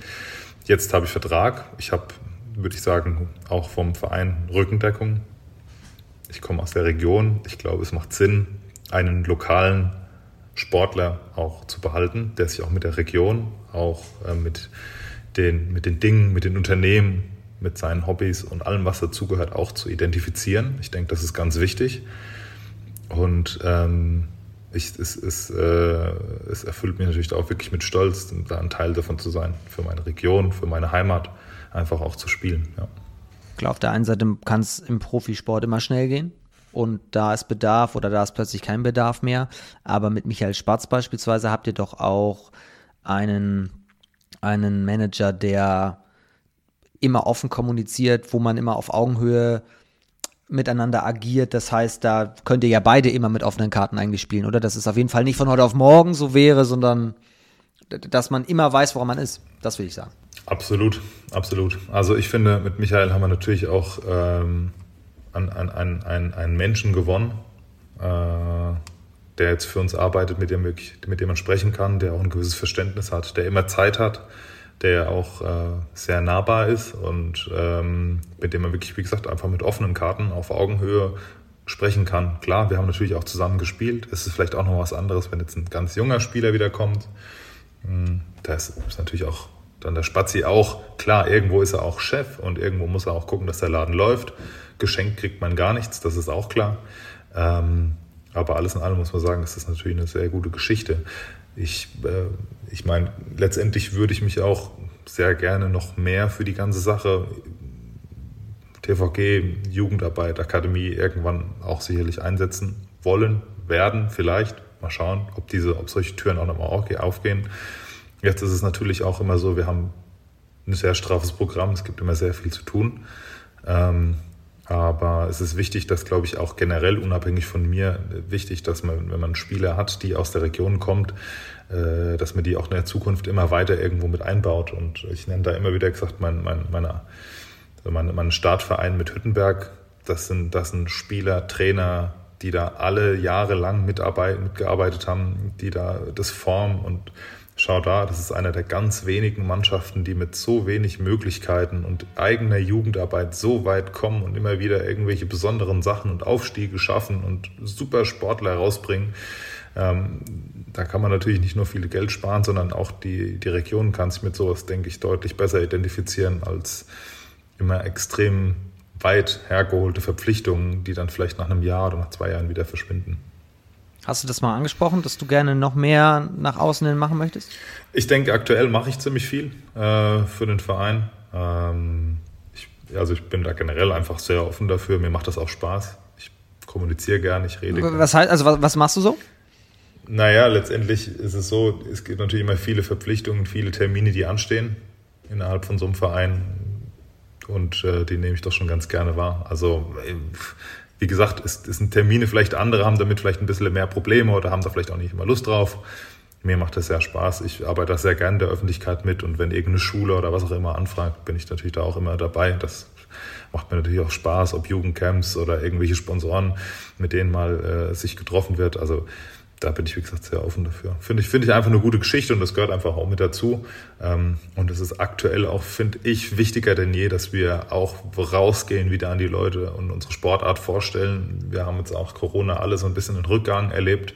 Ähm, ich muss aber auch auf der anderen Seite sagen, äh, wenn wir da als Handballer und, äh, und Sponsoren auch alle da zusammenstehen und, und, und können wir da schon, denke ich, viel bewegen, als wenn da jeder Einzelne für sich da seine Sachen mauschelt wenn dir das so am Herzen liegt, wie das jetzt durchklingt, und du hast auch schon gesagt, dass du immer wieder mit Kindern auch mal zu tun hast und denen was wiedergeben willst und auch deine B-Lizenz schon gemacht hast, das klingt ja alles so, als wäre der Weg so langsam bereitet, dass du dir vorstellen kannst, irgendwann mal nach der Karriere auch Jugendtrainer zu werden zum Beispiel. Nein.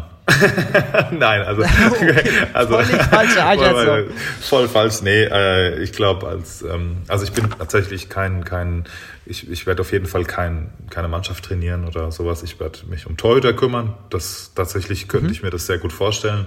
Unabhängig nur von Kindern auch. Ich denke, es ist, ah, wie gesagt, Torwart. Trainer ist ein brutaler Mangel da, egal welche Liga, erste, zweite, dritte, das ist total wurscht. Frauen, Männer, Kinder, das ist, wir könnten da die Qualität bei Torhütern so extrem hochschrauben noch, da ist einfach total Bedarf da. Ähm, also das ist, ich, das Schöne im Handball ist, es ist so viel Bedarf an allen Ecken und Enden, es ist egal, was man macht. Es, man wird überall gebraucht gerade. Ähm, ja. Und äh, das finde ich, ja, wie gesagt, jetzt habe ich noch, ich bin jetzt 33, ich habe noch nicht eine Verletzung gehabt, die wirklich groß war. Ähm, ich glaube, das Schlimmste war Corona, was ich mal hatte. Und ähm, daher sehe ich jetzt gar keine, aktuell gar keinen Handlungsbedarf, jetzt ganz so aktiv zu werden. Alles andere muss man einfach mal schauen. Ja. Gut, vielleicht hätte ich es spezifizieren müssen, aber ich habe jetzt auch gar nicht an den Cheftrainer gedacht, sondern wie, wie, du sagst, kann ja in ganz vielen Funktionen auch im Jugend. Ich, ich, ich, wollte eigentlich auf die Jugend hinaus, aber. Ja, ja. Ähm, nee, also Cheftrainer, das ist, glaube ich, ähm, ich, ich, ich kann einfach auch nicht mit, mit, mit Feldspielern. Die sind einfach anders wie wir Torhüter. Die sind einfach komisch. Die brauchen immer so viel Training und man muss ihnen alles jedes Jahr. Als Torwart erlebt man das ja. Das sind ja seit, seit 15 Jahren die gleichen Dinge, die da erzählt werden. Als Torwart sitzt du in jedem Video und denkst, ja Mensch, das du schon 35.000 Mal gehört. man überlebt ja so die Generationen auch. Wir sind ja so die Dinosaurier unter den Spielern. Ja. Das habe ich auch noch nicht gehört. Ja. Nicht die Torhüter sind die komischen, die Feldspieler sind eigentlich die komischen. Jetzt haben wir so viel schon gesprochen. Ich wollte eigentlich noch ausführlich über deine, deine Zeit in Eisenach sprechen. Da müssen wir auf jeden Fall kurz noch drauf zurückkommen. Da hast du nämlich deinen, ich glaube, mit besten Kumpel kennengelernt, oder? Also wenn es, ja, also ich habe bestimmt jemanden kennengelernt. Also ich denke, der Dirk war es auf jeden Fall nicht. oder habe ich doch den, oder doch der Dirk Holzner? Den meinte ich eigentlich. Der ist ganz auch, der ist auch ganz in Ordnung. Nee, der Dirk und ich, wir kennen uns tatsächlich aus Eisenach, ja. Der ist auch, ja gut, er ist natürlich ja. Feldspieler, ne? Aber ihr kommt trotzdem ganz ja. gut miteinander klar. Tatsächlich, also würde ich wirklich sagen, Dirk ist äh, auch wirklich einer meiner besten Freunde. Ähm, obwohl man es gar nicht so oft sehen. Er war jetzt auch im Sommer auf meiner Hochzeit mit dabei. Er ist, ein, er ist ein wirklich ein sehr, sehr wichtiger Mensch für mich und ähm, es muss ja auch nicht immer zwischen zwei Spielern auch immer nur um die Arbeit gehen. Ne? Also tatsächlich haben wir ganz viele andere Themen auch immer gehabt und äh, auch viele lustige Zeit miteinander verbracht. Ja, ist ein, ist ein guter, ein guter, ein guter Mensch, ja. Da du ja in der Holzner-Folge Anfang des Jahres eine kleine Sprachnachricht geschickt hast, habe ich gesagt, jetzt muss er den Spieß einmal umdrehen. Hier kommt jetzt Dirk Holzner vom TV im Stetten über Jan-Steffen Minerb. Moin Vom, ja, zu Jan. Ähm, Kenne ihn ja jetzt schon einige Jahre, habe auch viele Geschichten, die wahrscheinlich nichts für einen Podcast sind. Ähm, aber ich glaube, aus handballerischer Sicht soll er mal erzählen ähm, von einem schönen Mittwoch in Eisenach im Januar, wo wir nach einem Testspiel äh, vielleicht ein, zwei Trainingseinheiten mehr hatten unter damals Velimir Petkovic. Ich glaube, das könnt ihr mal erzählen wie es dazu kam, was, was wir dann da an dem Tag Schönes gemacht haben. Ja, und äh, privat äh, ist er mit daran schuld an meiner Playstation-Sucht. Ähm, da kann er vielleicht auch mal einiges dazu erzählen, wie es dazu kam. Ähm, Ja, aber ansonsten ja ein super Typ. Äh, bin wirklich froh, ihn übers Handball kennengelernt zu haben. Hoffe, ihr habt, äh, ihr habt noch Spaß, ihr habt ein bisschen ein schönes Gespräch geführt. Und ich bin auf das Ergebnis gespannt. Ne? In dem Sinne, habt noch viel Spaß. Bis dann, ja?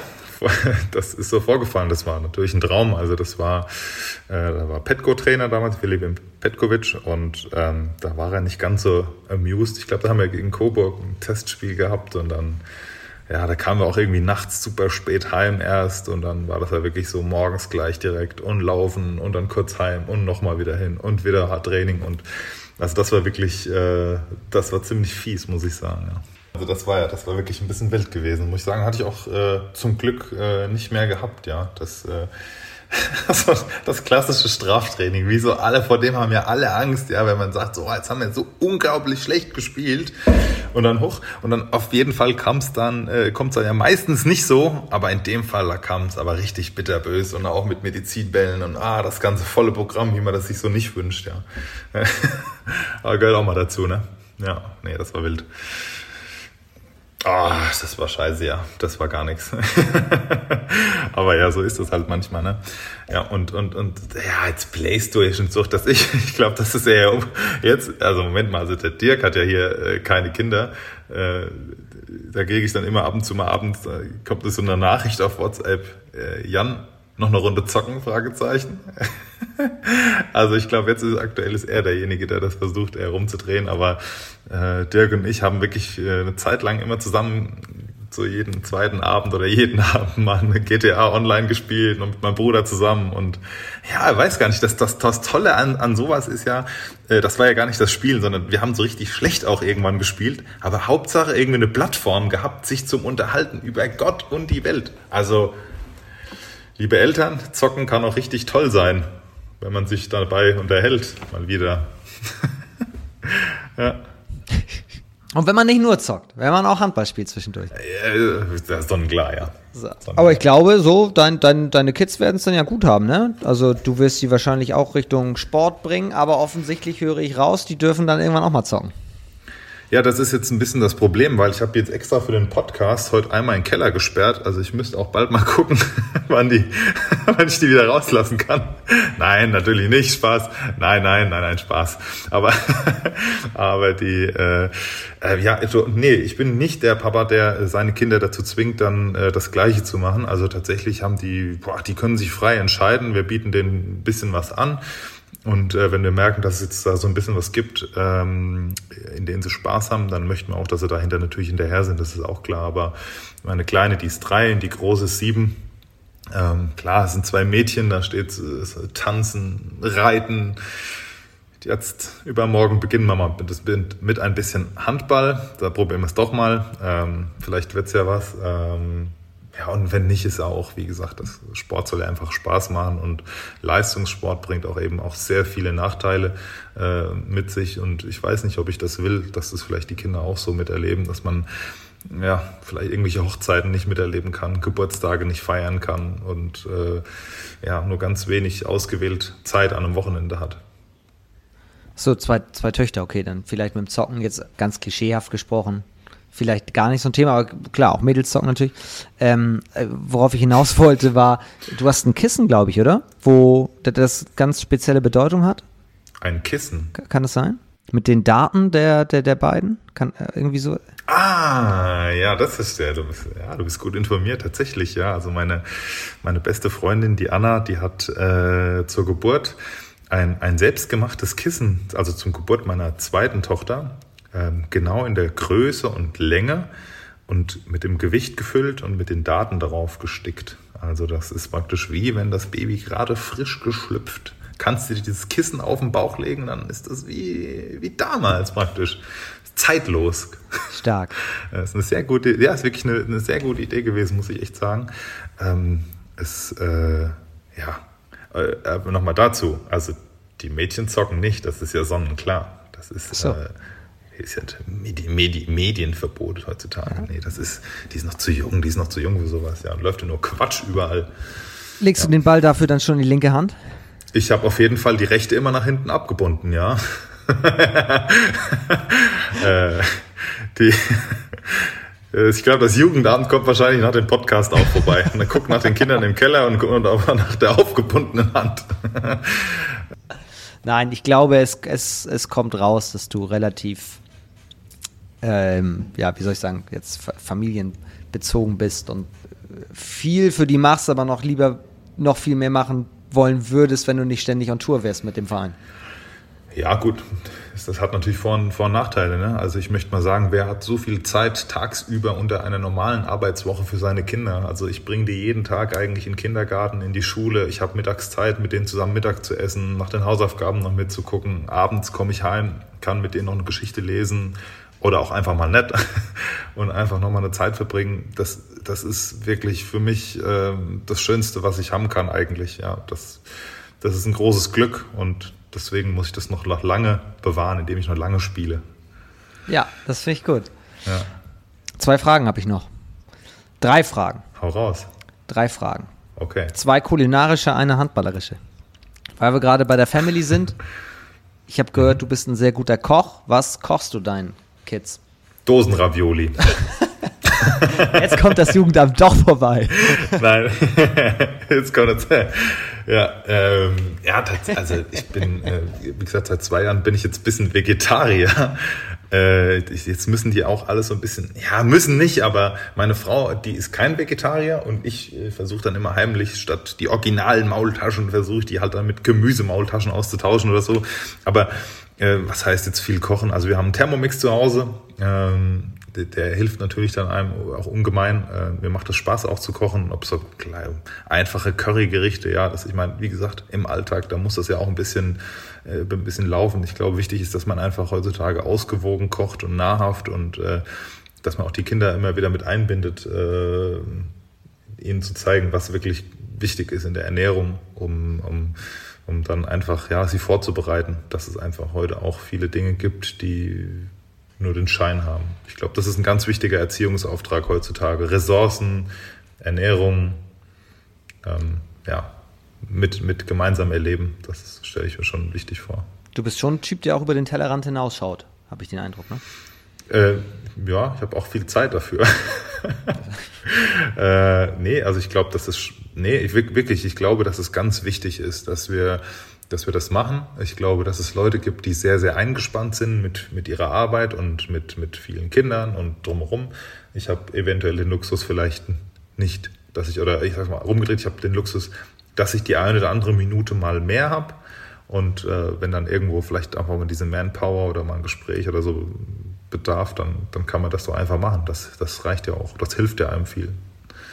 Dann stelle ich dahingehend mal die Frage. Eigentlich habe ich mir aufgeschrieben, welchem Handballer oder welche Handballerin, egal weltweit, würdest du gerne mal einen Kaffee servieren? Aber ich stelle die Frage jetzt um, mit welcher Persönlichkeit, die nicht im Handball unterwegs ist? Eine Persönlichkeit, Boah, jetzt haust bei der, mit der du gerne mal einen Kaffee trinken würdest oder der du gerne mal einen Kaffee servieren würdest, um sich mit ihr zu unterhalten? Boah, eigentlich hätte ich jetzt gerade sofort, habe ich sofort an dich gedacht eigentlich. Das ich meine, wir reden jetzt schon so lange. Ich, ich, finde, das Einzige, was uns beiden noch fehlt, ist ein Kaffee. Find, ja, absolut. Wobei, ja. guck mal hier, ich hatte einen am Anfang. Du hattest einen. Ja, ja, ja, ich habe keine Zeit mehr. Ich, ich, das, ich bin so überfragt, aber ich, ich, äh, ich, ich boah, Wahnsinn. Nee, ich habe keine Ahnung. Ich bin ich, eine Persönlichkeit. Es gibt so viele tolle Persönlichkeiten, nicht wahr? Ich, ich glaube, äh, aber da bräuchte ich schon wieder noch einen Dolmetscher. Zum Beispiel, ich glaube, der Dalai Lama, das wäre doch total toll. Wenn der doch da wäre, aber der trinkt vielleicht keinen Kaffee, der ist dann schon wieder so enthaltsam. Ach, dann muss ich schon wieder Taser werden. Ach, das weitet sich schon wieder alles aus. Ich am besten ist, ich trinke ihn allein. ähm, und, äh, oder anders gefragt, mit welchem, mit welchem Handballer? Welchen Handballer würdest du gerne mal treffen? Oder normalerweise frage ich nämlich immer, mit welchem Handballer, mit dem du noch nie zusammen gespielt hast, würdest du gerne mal ein Spiel zusammenspielen? Wow. Das ist eine tolle Frage. Ähm, mit welchem Handballer Danke. würde ich mal ein Spiel? Ja, als Torhüter ist das ja gar nicht so einfach, weil wenn, wenn, der, wenn man mit einem anderen Torhüter zusammenspielen würde, dann spielt der ja, weil der wahrscheinlich dann besser ist. Man lädt sich ja keinen ein, der ja schlechter ist. Und wenn es ein Feldspieler ist, dann wäre es ja nur einer. Sagen Feldspieler. Wir sagen, wir sagen Feldspieler sagen. ich würde, ich würde mir, ich, ich würde mir einmal wünschen, nochmal mal richtig mit Igor Vori zusammenzuspielen. Das wäre es. Jetzt, wo ich ihn so erlebt habe, Ich glaube, weil er, er, er, er, er faltet unsere Kreisläufer, unsere Abwehrspieler, die faltet er jedes Mal so zusammen, weil er so ein Perfektionist ist und das ist auch richtig so. Aber jetzt würde ich es gerne nochmal live erleben von ihm, ja. Vielleicht könnt ihr ja doch am Ende der Saison mal oder zur Winterpause ein Trainingsspiel machen. Ey, ey, probieren zu pushen, ich gebe alles.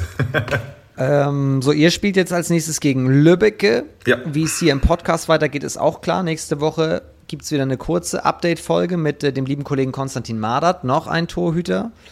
Und jetzt ist ja die Frage, welchen Spieler, Trainer, egal wen, wen würdest du gerne mal im zweiten HBL-Update hören? Wen sollen wir mal einladen? Im zweiten HBL-Update äh, mal einladen. Also ich glaube, oh, es gibt so viele tolle Leute. Äh, war der Markus Hansen schon bei euch? Der hat auch bestimmt super viel zu erzählen, oder? Der war doch jetzt ins der, den habe ich schon oft interviewt, aber noch nicht hier im Podcast. Der war doch jetzt auch in Sydney und alles. Das ist also, und der hat auch, der kennt auch Gott und die Welt. Also ich glaube, der wäre auch prädestiniert dafür. Ihr kennt euch gut, oder? Wieso eigentlich? Ja, wir haben zusammen in, äh, in Neuhausen gespielt. Ja. Stimmt, er war ja mal zwei Jahre raus aus Schwartau. Zwei, drei? Ja, zwei, zwei. Jahre. Zwei Was? Jahre. Ja, ich glaube zwei Jahre ausschließlich und äh, haben uns kennengelernt und äh, ich, ich habe ihn wirklich immer als Menschen kennengelernt, der wirklich sehr viele Spieler auch kennt und, und äh, viele Geschichten auch miterlebt hat. Ich glaube, er kann auch wirklich viele gute Sachen erzählen, ja. Ist notiert. Und erst einmal sage ich dir vielen herzlichen Dank für dieses sehr interessante Gespräch. Bitte. Äh, bei dem ich sehr traurig bin tatsächlich, dass es jetzt schon jetzt schon vorbei ist, weil da war so viel drin. Aber die Kaffeenummer, die merke ich mir auf jeden Fall. Da habe ich nämlich nichts. Da trinken, wir trinken einfach mal einen schönen Becher äh, TVG-Kaffee. Ja, auf jeden Fall. Also das, du bist herzlich eingeladen, sehr gerne. Also das, das lasse ich mir ja. auf jeden Fall nicht nehmen. Ähm, dir einen schönen Abend und vielen Dank fürs Hiersein. Das wünsche ich dir und euch natürlich auch. Danke. Genau, euch vielen Dank fürs Zuhören. Ich hoffe, ihr fandet es äh, genauso abwechslungsreich und spannend wie ich. Am Wochenende gibt es den nächsten Spieltag. Wie gesagt, Großwaldstadt gegen Lübbecke. Mal schauen, ob die weiße Weste hält. Das war's für diese Woche. Nächste Woche kommt wieder die etwas kürzere Folge nächsten Donnerstag. Das war's für heute. Liebe Grüße und tschüss.